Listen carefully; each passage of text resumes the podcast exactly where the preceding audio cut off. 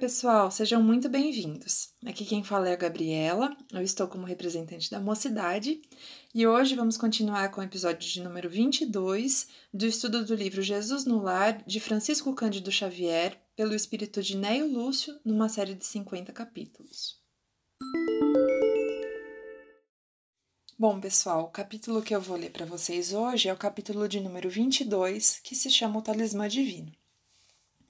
Entabularam os familiares interessante palestra acerca das faculdades sublimes de que o mestre dava testemunho amplo, curando loucos e cegos, quando Isabel, a zelosa genitora de João e Tiago, indagou sem preâmbulos: Senhor, terás contigo algum talismã de cuja virtude possamos desfrutar? Algum objeto mágico que nos possa favorecer? Jesus pousou na matrona os olhos penetrantes e falou risonho. Realmente, conheço um talismã de maravilhoso poder. Usando-lhe os milagrosos recursos, é possível iniciar a aquisição de todos os dons de nosso Pai. Oferece descoberta dos tesouros do amor que resplandecem ao redor de nós, sem que lhes vejamos de pronto a grandeza. Discutir no entendimento onde a desarmonia castiga os corações. Abre a porta às revelações da arte e da ciência estende possibilidades de luminosa comunhão com as fontes divinas da vida. Convida à bênção da meditação nas coisas sagradas. Reata relações de companheiros em discordância. Disserra passagens de luz aos espíritos que se demoram nas sombras. Permite abençoadas sementeiras de alegria. Reveste-se de mil oportunidades de paz com todos. Indica vasta rede de trilhos para o trabalho salutar revela mil modos de enriquecer a vida que vivemos, facilita o acesso da alma ao pensamento dos grandes mestres, dá comunicações com os mananciais celestes da intuição. Que mais? disse o senhor, imprimindo ênfase à pergunta, e após sorrir complacente, continuou. Sem esse divino talismã, é impossível começar qualquer obra de luz e paz na terra. Os olhos dos ouvintes permutavam expressões de assombro, quando a esposa de Zebedeu inquiriu espantada: Mestre, onde poderemos adquirir semelhante bênção? Dize-nos, precisamos desse acumulador de felicidade. O Cristo então acrescentou bem-humorado: Esse bendito talismã, Isabel, é propriedade comum a todos. É a hora que estamos atravessando. Cada minuto de nossa alma permanece revestido de prodigioso poder oculto quando sabemos usá-lo no infinito bem, porque toda grandeza e toda decadência, toda vitória e toda ruína são iniciadas com a colaboração do dia. E diante da perplexidade de todos, rematou: O tempo é o divino talismã que devemos aproveitar. Bom, pessoal, e agora trazendo uma breve reflexão sobre a lição, né? Acho que ela diz muito por si só. É, é um, é um tema muito profundo. Acho que quando a gente traz a questão do tempo, a gente pode ter muitas interpretações e, e muitas reflexões sobre isso. Mas eu gostaria, de uma forma simples, né, de destacar duas dimensões dessa lição que me chamaram bastante atenção e que eu acho que pode servir para o nosso dia a dia. O primeiro é que a gente nunca perca a ideia né, de que tempo é, é um presente divino, principalmente quando a gente pensa né, numa perspectiva espírita, né, que todos nós temos como é, base, é, é, a questão da eternidade, né, que a, que a vida não acaba, que a gente sempre tem chance de recomeçar, seja numa perspectiva mais micro, né, de um dia atrás do outro, então todos os dias que iniciam a gente pode fazer diferente, a gente pode criar novas oportunidades, a gente pode aprender com as coisas que foram e com as coisas que virão mas também numa perspectiva das várias encarnações, né? numa perspectiva de que é, nunca um erro ou nunca é, um acerto eles vão ter uma duração eterna. Sempre a gente vai é, reaprender e todas as dores, né? todas as coisas que nos incomodam, que nos deixam triste, de alguma forma elas algum dia vão se dissipar, claro que com o nosso trabalho, mas com o trabalho também de todos juntos em direção à lei do amor, né? Então, isso eu acho que é, é, é uma perspectiva que nos dá muita, muita vida, né? Muita gratidão e, e muita certeza de que tudo vai é, ficar bem, independentemente do, do caos que tudo pareça estar no momento, né? E a outra dimensão que eu acho que também é muito importante e que muitas vezes, é, falando por mim, né, mas talvez falando pela sociedade também, que a gente se esquece da questão do dia de hoje, né, da hora que estamos atravessando, do tempo presente, né, o presente em todos os sentidos, o presente do momento de agora, mas também o presente de ser um presente, né? Então, é, muitas vezes a gente acaba se apegando ao passado, então alguma experiência que você não gostou, ou então alguma experiência que você gostou demais e que você gostaria que durasse para sempre, acaba não durando.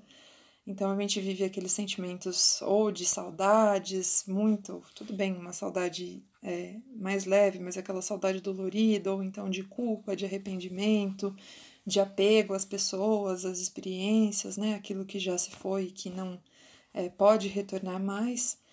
E isso acaba atrapalhando um pouco a gente a perceber é, a realidade, né? O que de fato está acontecendo agora.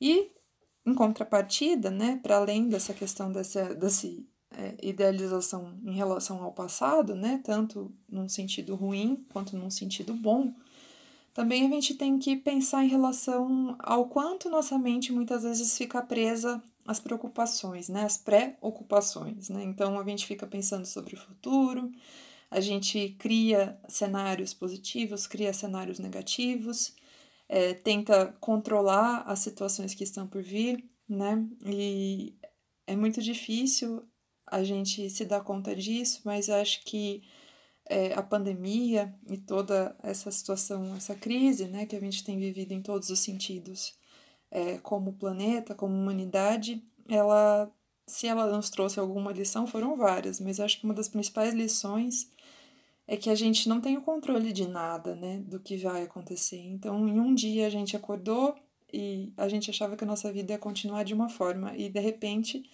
a gente se viu forçado a tomar outras decisões, né? E a dor, né, desse dessa situação, ela, é, ela é absolutamente normal mas se a gente é, ficar vivenciando essa dor, sempre pensando naquilo que deveria ter sido, ou então naquilo que eu gostaria que fosse, mas é, não, não pode acontecer, é, a gente acaba tentando controlar uma situação que não está absolutamente no nosso controle. Né? Então, é, é muito importante que a gente se concentre de fato naquilo que nós temos no agora, né? E é a nossa única oportunidade da gente encontrar dentro de nós um sentimento de plenitude, né? Da gente conseguir se sentir de alguma forma grato pelo que estamos vivendo nesse exato momento, né? Pelas experiências que tivemos, mas é, principalmente pelas experiências que a gente está tendo nesse momento, se concentrando no presente, é, se sentindo plenos pela chance de existir, né? pela observação daquilo que nos cerca, seja a natureza, seja é, as condições é, da nossa casa, as pessoas que estão ao nosso lado, né? que a gente consiga se sentir grato com isso. E, e essa se conectar com o presente, acho que Jesus também nos lembra disso, né? Que a meditação nas coisas sagradas, naquilo que de fato vale a pena isso acaba nos conectando com Deus de uma forma muito forte, né? Com os bons espíritos, com as intuições. Se a gente fica criando muitos cenários na cabeça, é mais difícil que a, que a gente consiga se comunicar, né? É, a gente fica muito longe da realidade das oportunidades, né? Da, do, do, do tempo no sentido não no tempo só cronológico, mas no sentido mesmo do tempo das oportunidades, né? Do kairos, como diria é, o grego, né? E, então, é, é muito importante que a gente tenha isso em mente para a gente conseguir fazer no presente, diante da realidade que de fato existe, naquilo que está ao nosso redor, fazer o nosso melhor e entregar de uma maneira sincera tanto o passado, né, o controle do nosso passado, aquele sentimento do, daquilo que foi e que a gente gostaria que tivesse sido diferente, mas também o controle do nosso futuro, né? Acreditarmos que se a gente der o nosso melhor, se a gente fizer tudo aquilo que está ao nosso alcance no agora, aquilo que acontecer no futuro, vai, a gente vai conseguir superar, a gente vai conseguir é, tirar os melhores aprendizados, a gente vai conseguir, de fato, receber a força né, de Deus e dos nossos amigos espirituais e também dos nossos amigos encarnados para que a gente possa superar todas as situações que porventura aparecerem, né? Então, é, essa, essa lição me chamou muita atenção nesse sentido e acho que a gente ter essa ideia de talismã, né? Esse talismã não físico, mas esse talismã da grandeza que é o tempo, com certeza é um dos maiores presentes que a gente pode usufruir em toda a nossa existência, né? em toda a nossa eternidade. É isso, pessoal. Muito obrigada por tudo e até uma próxima.